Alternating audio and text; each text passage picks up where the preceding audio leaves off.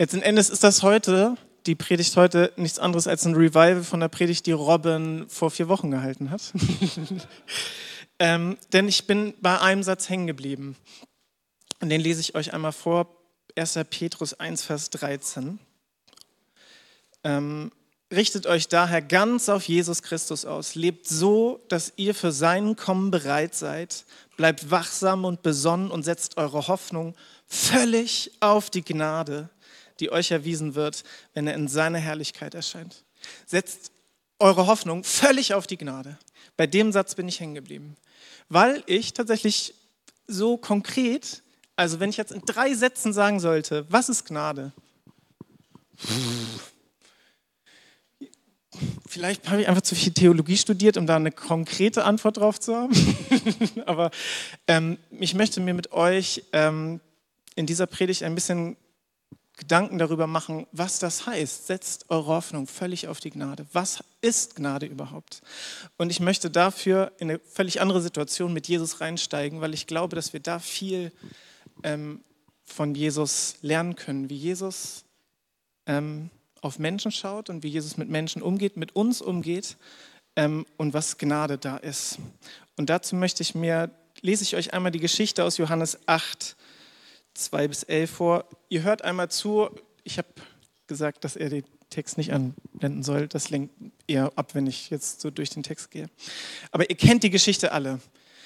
Nämlich, früh am Morgen war Jesus wieder im Tempel. Das ganze Volk versammelte sich um ihn und er setzte sich und begann zu lernen. Da kamen die Schriftgelehrten und die Pharisäer mit einer Frau, die beim Ehebruch ertappt worden war. Sie stellten sie in die Mitte, sodass jeder sie sehen konnte. Dann wandten sie sich an Jesus. Meister, sagten sie, diese Frau ist eine Ehebrecherin. Sie ist auf frischer Tat ertappt worden. Mose hat uns im Gesetz befohlen, solche Frauen zu steinigen. Was sagst du dazu? Und Johannes fügt gleich ein, mit dieser Frage wollten sie Jesus eine Falle stellen, um dann Anklage gegen ihn erheben zu können. Aber Jesus beugte sich vor und schrieb mit dem Finger auf die Erde. Als sie jedoch darauf bestanden, auf ihre Frage eine Antwort zu bekommen, richtete er sich auf und sagte zu ihnen, wer von euch ohne Sünde ist, der soll den ersten Stein auf sie werfen. Dann beugte er sich wieder vor und schrieb auf die Erde.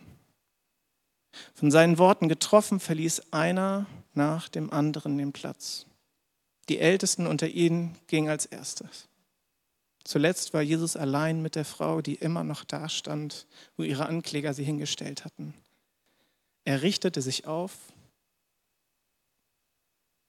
Wo sind sie geblieben? fragte er die Frau. Hat dich keiner verurteilt? Nein, Herr, keiner, antwortete sie. Da sagte Jesus, ich verurteile dich auch nicht. Du darfst gehen. Sündige von jetzt an nicht mehr. In diese Geschichte möchte ich einmal einsteigen mit der Perspektive Gnade. Ein kurzer Erklärungsding. Äh, Johannes hat ja eingefügt, ähm, Jesus wird hier in eine Falle gestellt. Ähm, kurz, die Falle ist relativ easy erklärt. Ähm, natürlich richtet sich Jesus nach dem Gesetz des Mose und nach dem Gesetz des Mose, also der Torah, ähm, steht ja da, die hat jetzt die Ehe gebrochen, die muss gesteinigt werden, aber die Juden durften keine Todesstrafe ausführen. Das heißt, ähm, also weil die Römer damals in dem Reich geherrscht haben und denen war das vorbehalten, die Todesstrafe auszuüben. Das heißt, ist jetzt die Frage, setzt sich Jesus ein für die Todesstrafe, dann können sie ihn zu den Römern schleifen und sagen, haha, hier, so. Und auf der anderen Seite ähm, kann er sich ja nicht gegen das Gesetz richten. So.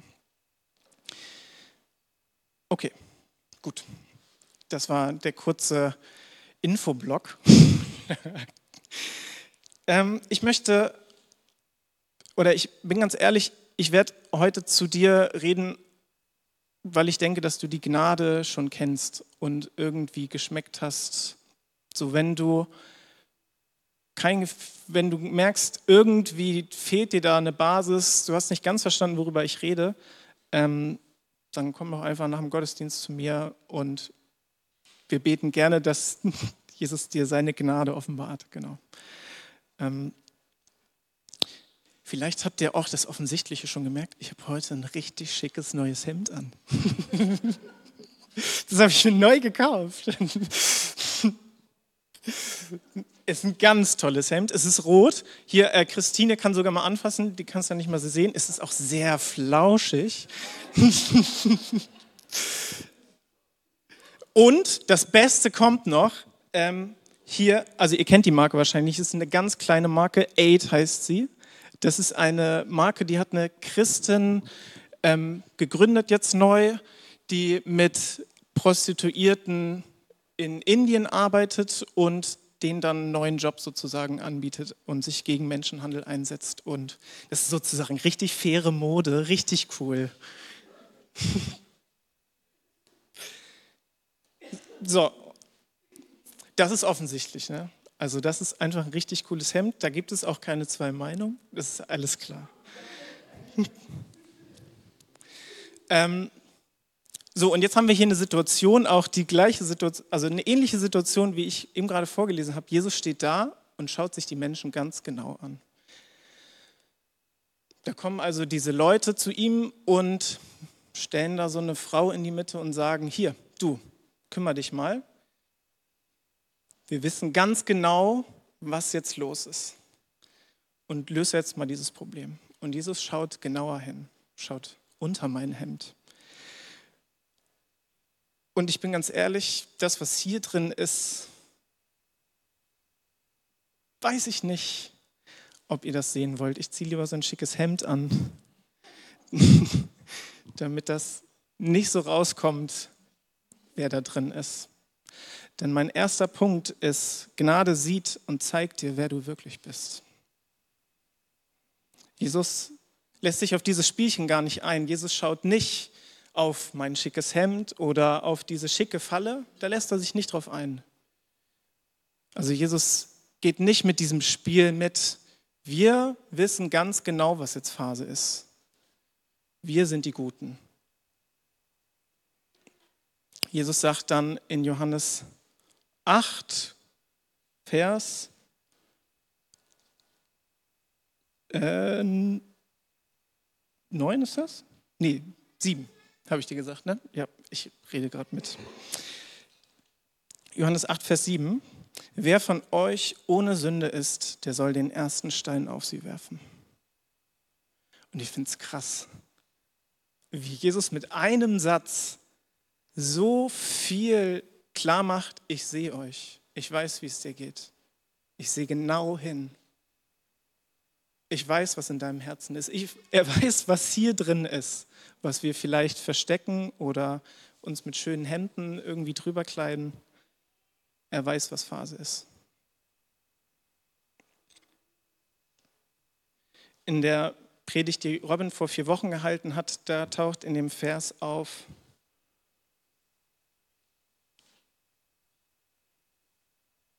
Ähm, nee, ich mach mal. Ähm, also in der Situation wird da ziemlich schnell klar, dass Jesus sie genau sieht und dass sie nicht verstanden haben, was hier jetzt gerade Phase ist. Ich rede jetzt von den Pharisäern und die Pharisäer, die Schriftgelehrten, gehen. Allesamt gehen sie. Und ich weiß nicht, es steht ja nicht genau, warum sie gehen. Aber ich kann mir gut vorstellen, dass sie gehen, weil sie so getroffen sind von dieser Erkenntnis. Ja, stimmt. Ich bin nicht ohne Sünde. Ich bin eigentlich nicht besser als die Frau, die ich hier jetzt gerade in die Mitte gestellt habe. Eigentlich bin ich auch nur jemand. Punkt, Punkt, Punkt. Ich habe nicht das Recht, mit einem Stein auf jemand anderen zu werfen. Und was Jesus gleichzeitig macht, ist, er hält ja die Spielregeln ein. Also er sagt ja, das Gesetz des Moses ist völlig okay. Ähm, da sagen wir auch gar nichts. Aber wer ist denn der, der das anwendet? Nicht du. Also nicht wir, sondern Gott ist der Richter sozusagen. Ne? Das heißt, Jesus findet einen Weg, der über unseren menschlichen Spielregeln sozusagen funktioniert, nämlich indem er sagt, du bist hier gar nicht gemeint mit dem, der sich richten soll. Kümmere dich mal um deine eigenen Probleme oder schau mal in dein eigenes Herz hinein. Gnade sieht und zeigt dir, wer du wirklich bist. Wer bin ich denn wirklich? Wie oft schaue ich auf andere und nicht auf mich selbst? Wie oft ziehe ich mir schicke Hemden an und zeige mit dem Finger auf andere und ja, versuche vielleicht auch mit diesem Finger auf andere von mir wegzuzeigen. Es gibt ja dieses Sprichwort, wenn man mit dem Zeigefinger auf jemanden zeigt, dann zeigen drei Finger auf dich. Ähm, und genau das ist hier gemeint, glaube ich. Und gleichzeitig ist damit noch viel mehr gemeint. In, jetzt zu der Predigt von Robin vor vier Wochen haben wir gelesen in 1. Petrus 1, Vers 14. Richtet euch als gehorsame Kinder Gottes nicht mehr nach den eigensüchtigen Wünschen aus jener früheren Zeit, als ihr noch nichts von Christus wusstet. Da ist irgendwas was nicht in Ordnung ist oder war. Und das haben wir alle. Das ist immer so ein Moment, ähm, auch in der, ich bin Lehrer, Religionslehrer und Mathelehrer. Ähm, wenn wir in der Schule über so Probleme reden mit den Kindern, gar nicht so, gar nicht so ernsthaft manchmal, einfach nur, womit hast du Probleme? Auch in Mathe gibt es viele Probleme, die man hat. Und Kinder haben so eine natürliche Sicht darauf, dass mit allen anderen was in Ordnung ist, nur mit mir nicht, sozusagen, wenn sie Fehler haben, also wenn die Probleme in Mathe haben. Und dann ist es gar nicht so leicht, da durchzudringen, dass wir alle irgendwie so Schwierigkeiten haben, sozusagen. Und viel mehr ist es noch, zu verstehen, dass wir alle einen riesen Fehler haben. Also wir alle sind irgendwie so ein bisschen Mischugge, möchte man sagen. Aber ähm, wir alle sind Menschen eigentlich. Darum geht's. In den späteren Versen, 1. Petrus 1, Vers 24 bis 25, sagt, schreibt Petrus an die, genau das bestätigt dir die Schrift, wenn sie sagt, alles menschliche Leben gleicht dem Gras und all seine Herrlichkeit ergeht es wie einer Blume auf dem Feld. Also das bist du. Das Gras verdorrt und die Blume verwelkt. Das sind wir. Aber das Wort des Herrn hat für immer und ewig Bestand. Dieses Wort, das, was er gerade gesagt hat, ist nichts anderes als das Evangelium, das euch verkündet wurde. Teil des Evangeliums ist es zu verstehen, wer ich bin. Ihr kennt vielleicht dieses alte Lied von, oh, alt, für einige nicht alt, aber für mich alt, in meiner Jugendzeit von Casting Crowns. I am a flower quickly fading, here today and gone tomorrow. Ich bin eigentlich nur ein Hauch im Wind. Ich bin nur a wave tossed in the ocean, a vapor in the wind. Still, you hear me when I'm calling, Lord, you catch me when I'm falling, and you've told me who I am. Ja, ich bin diese Welle im Wind, dieser Grashalm, der verweht. Ich bin eigentlich nichts. Heute hier und morgen schon weg. Im Angesicht vor allem von dem, was wir eben auch noch gehört haben, von dem Lied Gott ist heilig, Gott ist ewig. Und in Angesichts dessen sind wir nichts. Und trotzdem gehört zu dem, wer ich bin, noch viel mehr. Denn diese Stimme, diese Gnade, die auf mich schaut und mir sagt, wer ich bin, die mir offenbart, dass ich eigentlich nichts bin, die sagt mir gleichzeitig, du bist viel mehr als das und kannst viel mehr sein. So wie das in diesem Lied heißt, was ich gerade zitiert hat. And you've told me who I am, I am yours. Nochmal, das Evangelium, also die gute Nachricht, das, was wir brauchen, was uns am Leben hält, das ist, also der Game Changer ist, ich bin nur eine Blume, die eigentlich nur ein Grashalm im Wind ist. um mal das Christenfremdwort zu benutzen, wir sind Sünder auch. Wir sind nichts anderes als vergängliche, fehlerhafte Menschen mit Macken hier und da. Und schlimmer als das, wir haben alle, können von uns aus nichts, dazu, nichts daran ändern, auch wenn wir das mit schönen Sachen vielleicht ändern wollen. Es ändert nichts an unserem Wesen, dass wir vergänglich sind, dass wir sündhaft sind. Also der erste Schritt der Gnade ist zu erkennen, ja, ich kann nicht. Egal wie sehr ich mich anstrenge. Es geht nicht. Viel mehr als, ja, so, auch wenn ich vielleicht ein bisschen mehr darstellen möchte als so, viel mehr als so, mit vielleicht einem schicken Hemd oder was weiß ich, was ihr alles in euren Lebenslauf reinschreibt oder ähm, einem coolen Auto oder der neuen coolen Heimkinoanlage oder, oder, oder. Mehr als das geht nicht. Im Kern ist es einfach nur ein Hauch, ein Haschen nach Wind. Und jetzt höre ich euch alle sagen, yes, das ist die gute Botschaft.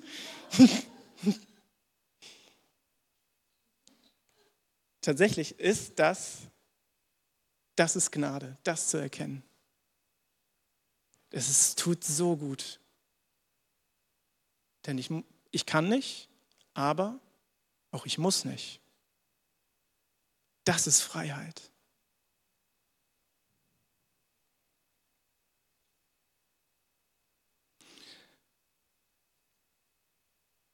Ihr kennt vielleicht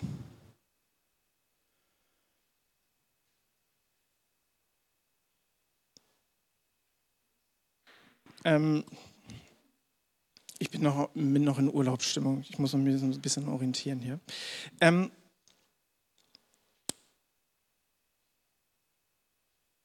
also die Frage an dich, was sieht Jesus, wenn er dich ansieht?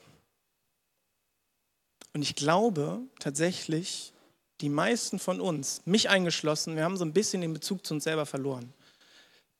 Also ich sehe mich oft gar nicht selber, weiß gar nicht, wo ich bin, versuche das vielleicht zu verdrängen, mich abzulenken oder, oder, oder. Und der erste Schritt der Gnade ist, da anzukommen. Das zweite ist, Gnade setzt die Prioritäten neu. Durch Gnade kann ich den Blick auf Jesus richten, weg von mir, von meinem, ich versuche vielleicht zu verdecken, was hier drin ist in dieser Geschichte, die wir, sagt Jesus, ich verurteile dich auch nicht. Da fängt Gnade auch an. Da geht Gnade weiter. Ja, ich sehe dich. Und jetzt geht es um mich, was ich für dich getan habe. Setzt die Prioritäten neu. Indem, wie Robin das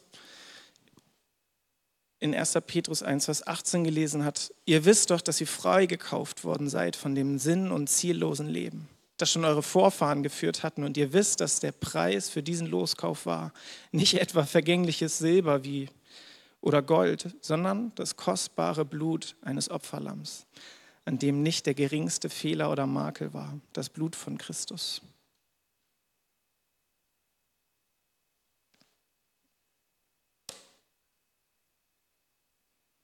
Das ist genau diese Freiheit, von der ich gerade gesprochen habe. Ich darf frei sein, an mir rumzumäkeln oder mehr zu sein, als ich muss. Ich darf mich einfach hinstellen und sagen, Herr, hier bin ich als Sünder vor dir. Schwach, kann nicht viel. Viel mehr als ein Grashalm bin ich nicht. Und ich schaue auf dich, dass ich losgekauft bin, dass ich frei sein darf weil du alles gegeben hast, das kostbare Blut. Ich habe diese Predigt genannt, der gnädige Blick, weil Jesus in dieser Geschichte mit der Ehebrecherin die Leute anschaut, sie wirklich sieht. Und genauso hängt er auch im Kreuz und schaut auf die Leute. und sagt mit diesem gnädigen Blick, Vater, vergib ihn. Es gibt so ein altes Lied von John Newton, den kennt ihr eher darüber, dass er Amazing Grace geschrieben hat. Ähm, aber dieses Lied heißt The Look. Ich habe das, wollte das erst rein mit, reinnehmen in die Predigt, aber hört euch das Lied mal an, ist der Text ziemlich hart. Es malt ziemlich krass aus, wie Jesus am Kreuz hängt und voller Gnade auf uns runterschaut. Ähm, ich gebe euch nur mal einen Vorgeschmack vom Chorus, also vom Refrain forever etched upon my mind. Es ist immer in mein Gedächtnis geschrieben, is the look of him who died, the lamb I crucified. And now my life will sing the praise of pure atoning grace that looked on me and gladly took my place. Das heißt, John Newton, der dieses Lied geschrieben hat, steht vor Jesus und wir stehen alle vor Jesus vor diesem Jesus, der am Kreuz hängt und in all diesem Schmerz, in diesem Blut am Kreuz hängt, einen gnädigen Blick hat. Und viel schlimmer noch, sagt er hier, The Lamb I crucified. Warum er da am Kreuz hängt, das ist der Grund, der bin ich. Sind meine Sünden, sind mein Grashalm-Dasein.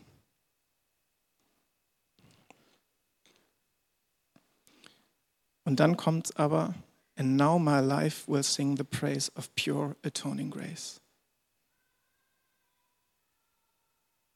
Ich darf diese Gnade annehmen, dass ich, so wie wir das auch vor der Predigt schon gehört haben, Kind Gottes sein darf.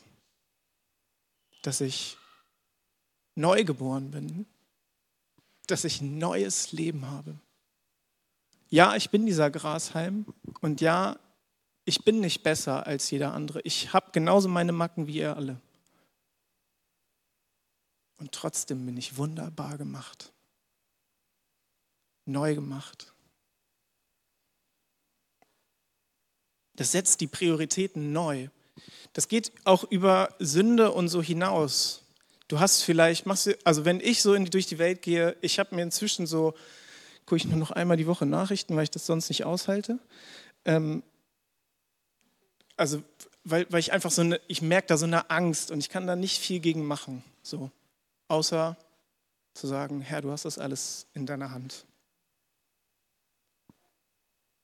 Und ich brauche nichts anderes, als ja, mich diesem gnädigen Blick aussetzen, mich vor Jesus zu setzen, mir Zeit zu nehmen und einfach zu schauen, wie Jesus mich anschaut und sagt, Du bist frei. Du brauchst das alles nicht. Du brauchst dir keine Sorgen machen. So wie Robin hat vorhin auch hier im Gebetskreis gebetet, dass wir das sanfte Joch annehmen dürfen. Das ist genau dieses harte Joch. Wir müssen uns nicht mit den Sorgen beschäftigen. Das harte Joch ist, du musst dieses und jenes. Mach dir Sorgen, mach dir Angst. Nee, Du darfst frei sein und einfach in der Gegenwart Gottes ankommen, dich dem gnädigen Blick aussetzen.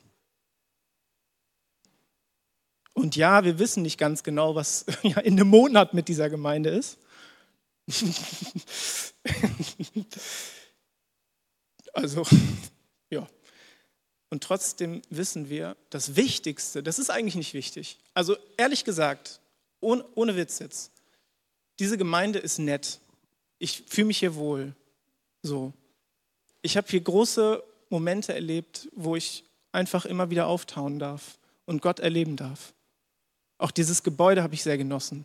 Natürlich finde ich die Schweffelstraße immer noch cooler, so, also das Gebäude, wo wir vor vier Jahren waren, so. Aber ehrlich gesagt, diese Gemeinde ist auch nur ein Haschen nach Wind, ein Grashalm, eine Blume. Schön, ja. Aber das, was da, da wo es uns geht, ist nicht diese Gemeinde oder diese Struktur oder irgendwie sowas. Oder dass wir coole Leitungskonzepte brauchen, die wir nicht haben. Sondern das Wichtigste ist, dass wir bei Jesus sind. Dass er uns anschaut und sagt, ich verurteile dich auch nicht. Ich vergebe dir. Du bist frei.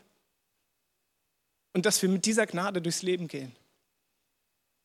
Das ist das Wichtigste. Das sind die Prioritäten, die Jesus hier setzt.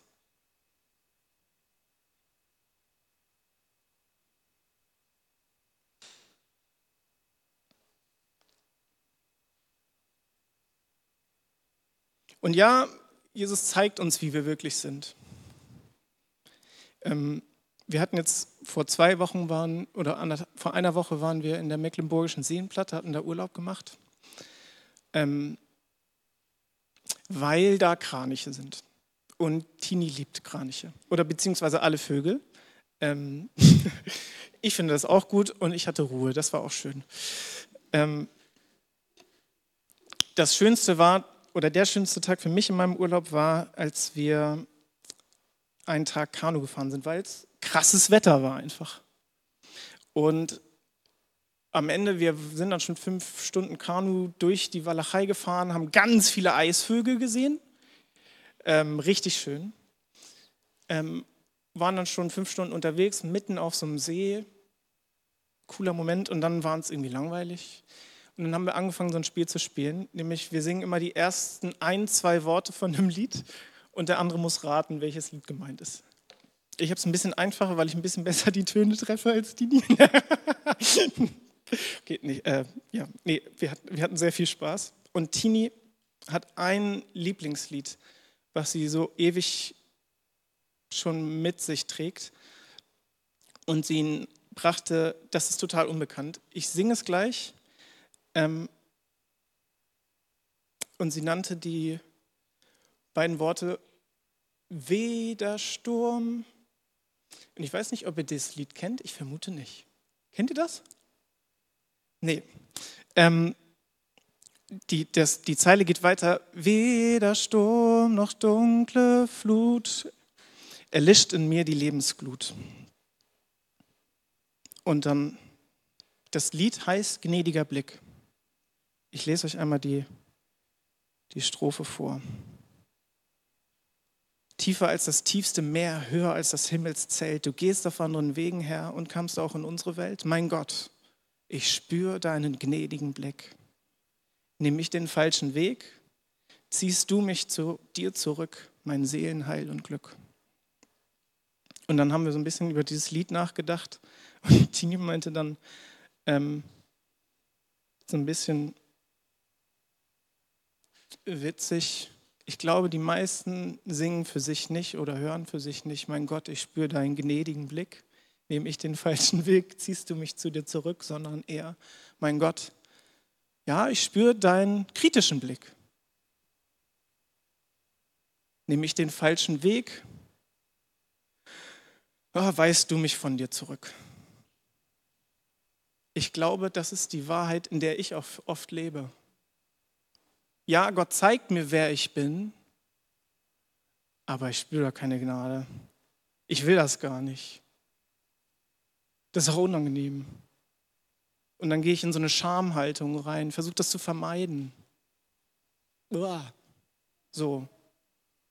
Weil ich diese Wahrheit, die da über mich kommt und der Blick, wo mir offenbar wird, wer ich eigentlich bin, wie oft ich daneben liege, neben meinen eigenen Idealen, ne? Ist einfach so.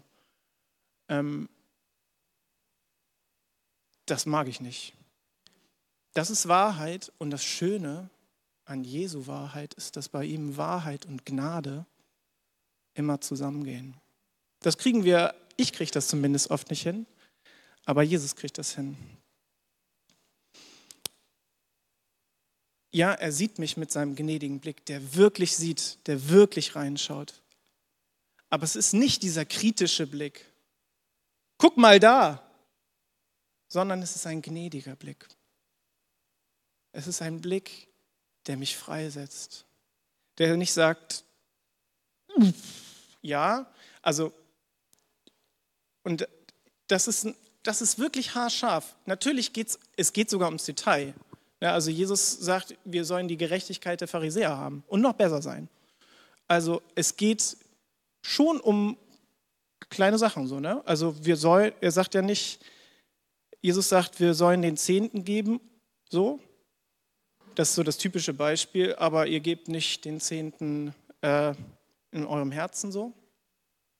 Und Jesus sagt, ja, ihr sollt das noch besser machen als die Pharisäer. Natürlich sollen wir den, ich nehme, habe random dieses Beispiel rausgenommen. Ähm, natürlich sollen wir den Zehnten geben, mehr Gerechtigkeit haben als die, die sich darum bemühen, irgendwie so Werkgerechtigkeit zu machen. So. Ähm, hier kommen so Nerd-Alerts. Ähm, aber dieser kritische Blick sagt nicht, du musst, ähm, sondern dieser kritische, nee, dieser gnädige Blick sagt, du brauchst das gar nicht.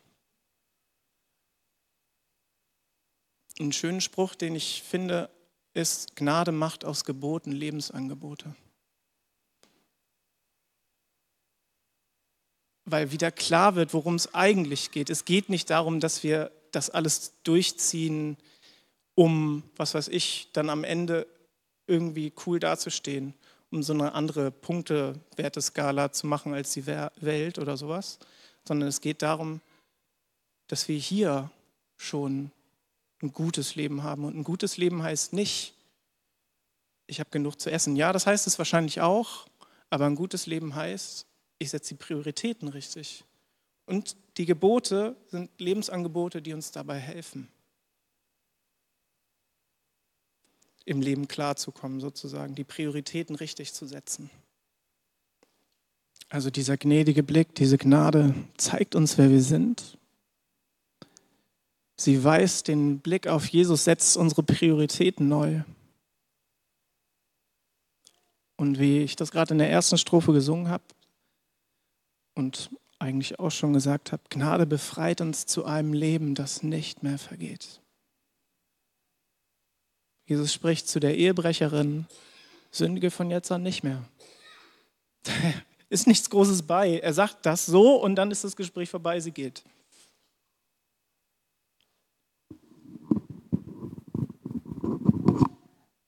Und irgendwie scheint das gar nicht so kompliziert zu sein.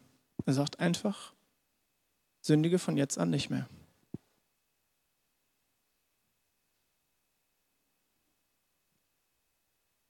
Und ich würde ihr gerne so einen Glaubenskurs, einen Eiferkurs noch anbieten oder was weiß ich, diese drei Regeln, so kommst du gut durch den Alltag durch, bete dreimal am Tag und was weiß ich, so hilfreiche Tipps so.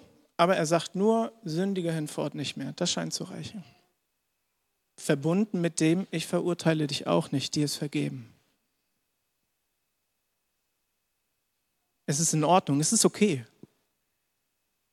Da ist gar kein großes Drama. Gnade befreit uns zu einem Leben, das nicht mehr vergeht. Oder wie das in 1. Petrus heißt, 1. Petrus 1, Vers 15, der euch berufen hat, der ist heilig. Und darum sollt ihr ein durch und durch geheiligtes Leben führen. Dir ist vergeben, dir ist Gnade zuteil geworden. Und jetzt leb einfach dieses heilige Leben. Es ist gar nicht kompliziert. Mit den Prioritäten richtig gesetzt. Es ist eben nicht, und ich glaube, also mit meinen begrenzten Fähigkeiten der Erkenntnis, die ich bisher so habe, ist ein Teil bei mir, dass es eben nicht mehr ist, du darfst das nicht, sondern eben auch Du brauchst das nicht. Ich habe das nicht mehr nötig, das ist quasi unter meinem Niveau. Eben Gnade macht aus Geboten Lebensangebote. Ja, ich bin frei von der Sünde. Und ich bin frei von allem anderen. Ich brauche so vieles einfach nicht mehr. Gnade haben und sich in diesem gnädigen Blick zu setzen, heißt genug zu haben. Ich darf mich da einfach reinsetzen und es ist okay. Und es gibt ganz häufig, wenn ich im Religionsunterricht so Momente habe, wo wir stille Phasen haben. Weil es gut tut, bei sich selbst anzukommen. Oder, oder, als Christ, sich dem gnädigen Blick auszusetzen, Gemeinschaft mit Jesus zu haben, im Gebet, einfach nur mal fünf Minuten still sein das ist für viele, auch für meine Schüler, klar, Schüler in der Pubertät und so, das ist nochmal eine größere Herausforderung, aber es ist für viele echt eine große Herausforderung, weil so viel hochkommt. Du hast dies nicht, du hast das nicht. Da kommt die alte Mutter durch, die dann sagt, was, das hast du doch noch nie gekonnt. Oder ich weiß nicht, was deine Mutter oder welche Stimmen da auch immer hochkommen. Da gibt es ganz viel, was da in einem dann spricht. Und dann zu sagen, ja, ich habe euch gehört, liebe Stimmen, aber ihr habt einfach nicht recht. Stimmt nicht. Es ist in Ordnung. Ich setze mich einfach in diese Gnade rein und sage, mir ist genug. Ich habe genug. Ich bin fertig. Es ist okay. Das ist Gnade. Und dann halte ich auch so eine Stille aus. So ein Gespräch mit Gott. Dann bin ich offen für das, was Gott zu mir sprechen möchte. Dann bin ich nämlich nicht nur frei von, sondern auch frei zu. Hören, Gottes Stimme zu hören frei zu beten, frei wirklich im Gebet mit Jesus zu sprechen, frei. Und ich weiß nicht, wozu du berufen bist. Bei einigen habe ich eine Ahnung, andere von euch kenne ich gar nicht. Ich weiß nicht, wozu du befreit bist. Uns hat Gott vor anderthalb Jahren dazu befreit, nach Garden zu ziehen. Für viele ein Ort, der irgendwie ganz gruselig ist. Kann ich auch verstehen.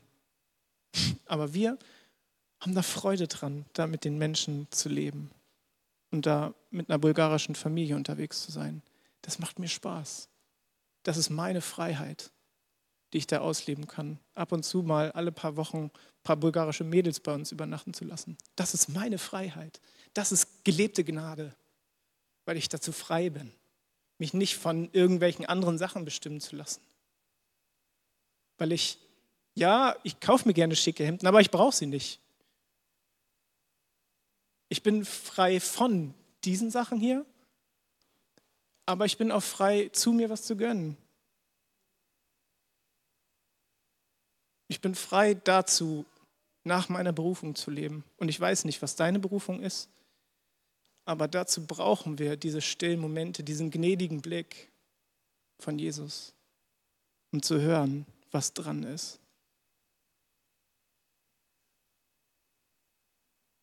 Ich habe echt ein Problem mit Menschenfurcht in bestimmten Bereichen. Ähm, und ich hatte aus irgendeinem Grund kam die hoch, als ich vor ein paar Wochen bei der Werkstatt anrufen muss, weil wir durch den TÜV gefallen sind. Ähm, oder das Auto. Ähm, und ich hatte, ach, und dann haben wir das vergessen und die vier Wochen Frist irgendwie, äh, äh, furchtbar. Ähm, also wir haben, ich habe es verbaselt, ähm, bei der Werkstatt anzurufen. Ähm, und wenn ich was verbaselt, dann gehe ich oft in so ein Scham-Ding rein. Dann lebe ich nicht in der Gnade, sondern dann gehe ich in so ein Ding rein von, ich will jetzt aber nicht bei der Werkstatt anrufen, um gestehen, dass ich diese vier Wochenfrist nicht eingehalten habe und dann nochmal sagen, ah, äh, ja, das, also pff, klar muss ich 150 Euro nochmal oben drauf zahlen, weil wir den TÜV nochmal machen müssen, aber eigentlich geht es mir darum, dass ich nicht eingestehen will, dass ich zu doof war, innerhalb von vier Wochen bei einer Werkstatt anzurufen, um ein Angebot einzuholen. Ähm, so. Und dann habe ich es noch weiter hingezogen, also relativ lange. Ich glaube, so ein, zwei Monate bin ich mit dieser Scham durchs Leben gelaufen. Und das eine Rad, das eine Rad ist nicht eingewuchtet. Das heißt, ab 80 fängt das Auto so an zu machen. Also es ist richtig eine Qual, die ich mir da angeleiert habe, ähm, weil das Auto so schlackert und ich einfach nur zu feige bin, bei einer Werkstatt anzurufen.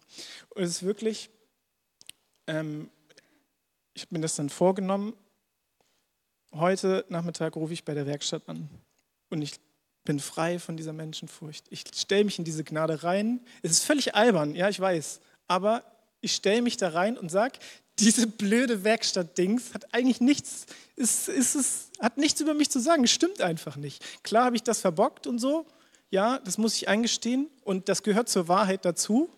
Aber es hilft auch überhaupt nichts, sich davon bestimmen zu lassen, das jetzt nochmal vier Wochen hinzudrücken oder sowas. Ähm, und dann lag an dem Morgen, wo ich mir das vorgenommen habe, noch einen Zettel auf dem Küchentisch, wo einfach drauf stand, du schaffst das.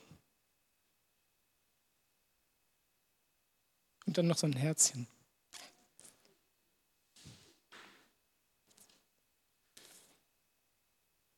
Und das ist Gnade. Die sagt, du schaffst das. Du brauchst das nicht. Kannst deine Berufung bei der Werkstatt anzurufen, das kannst du leben. Klar, das funktioniert in noch kleineren Sachen, aber es funktioniert auch noch in viel größeren Sachen in der Gnade, sich diesem gnädigen Blick auszusetzen.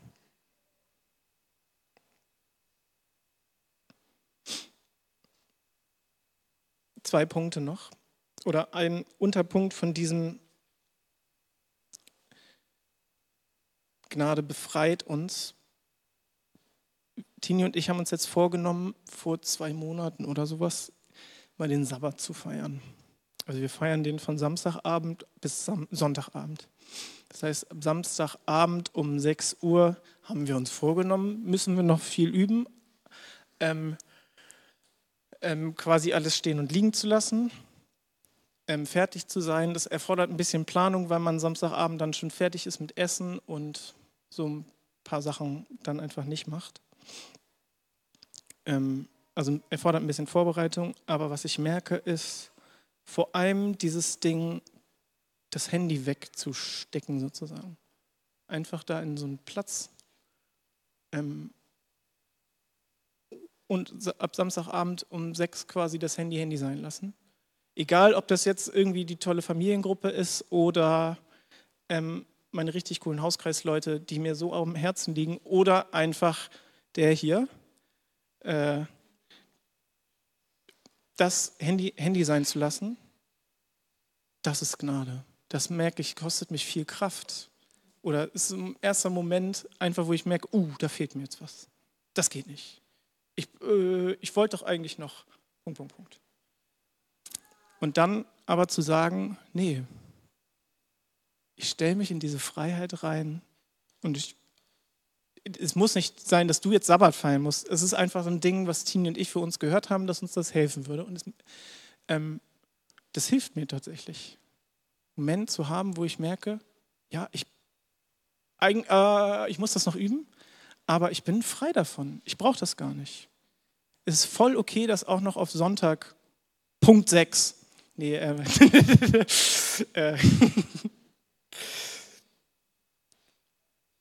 Und der letzte Punkt. Gnade lässt mich gnädig sein. Das ist ein bisschen off-topic, aber ich frage mich, wie diese Geschichte von der Ehebrecherin vielleicht weitergeht. Wie geht es weiter? Lebt sie in ihrer Gnade? Lebt sie in diesem Freiheit zu, befreit zu sein in ihrem neuen Leben? Und gleichzeitig, wie geht sie mit anderen um? Und das ist so ein bisschen der letzte Punkt. Eben, ja, ich erkenne, wer ich bin. Und ich nehme diese Gnade für mich an, aber das heißt auch, dass ich erkenne, dass du, dass wir hier alle Gnade brauchen.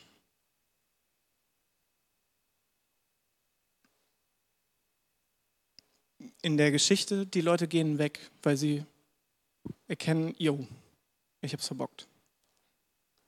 Ähm, und es wird ja nicht geschrieben, was dann ist ob, was sie mit dieser Selbsterkenntnis machen. Ob sie dann einfach sagen, uh, ob sie sagen, nee, das will ich nicht. Oder tatsächlich merken, ja, ich habe eigentlich überhaupt nicht das Recht, mit Steinen auf andere zu werfen. Gnade lässt mich gnädig sein. Wenn ich mich dieser Gnade aussetze, weil ich weiß, es liegt mir so am Herzen, dass du diese Gnade auch erlebst. Dass du in diese Freiheit reinkommst. Ich sehe dich nicht mehr als Ehebrecherin oder whatever du verbockt hast. Weiß ich ja gar nicht zum Glück in den meisten Fällen. Ähm, du bist einfach ein geliebtes Kind Gottes. Ich stelle mich da rein in dieses, es ist wieder okay, es ist genug. Wieder zurück zu diesem, letzten Endes zu dieser Schöpfung, siehe, es war sehr gut. Und ich kann auf dich zukommen und dir sagen, Christine, du bist eine richtig starke Frau Gottes. Ist, ich ich liebe dich als Schwester. So. ich komme zu dir und ich kann dich annehmen als der, der du bist. Ich kenne dich wahrscheinlich gar nicht. Einige von euch kenne ich jetzt seit anderthalb Stunden oder sowas.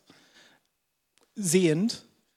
Ähm, aber ich kann auf dich zukommen und dir sagen, du bist geliebt. Ich kann diese Gnade weitergeben und die kommt nicht aus mir. Das kann ich nur machen, weil ich diese Gnade selber erlebt habe. Oder wie Robin das vor vier Wochen vorgelesen hat in 1. Petrus. Ihr habt euer Innerstes gereinigt, indem ihr euch der Wahrheit im Gehorsam unterstellt habt, sodass ihr euch jetzt als Geschwister eine Liebe entgegenbringen könnt, die frei ist von jeder Heuchelei. Darum hört nicht auf, einander aufrichtig und von Herzen zu lieben. Und das wünsche ich mir für uns als Gemeinde. Mit coolen Gebäude oder mit halb coolen Gebäude oder einem, einem Zeitplan, von dem wir nicht wissen, was in einem Jahr ist oder sowas. Das ist das, was wichtig ist. Also nochmal, was ist wichtig? dass jeder von uns, dass wir uns dieser Gnade aussetzen. Dass wir ehrlich sind und uns diesem gnädigen Blick aussetzen, der uns zeigt, wer wir wirklich sind. Dass wir von dieser Gnade unsere Prioritäten neu setzen lassen und auf Jesus schauen.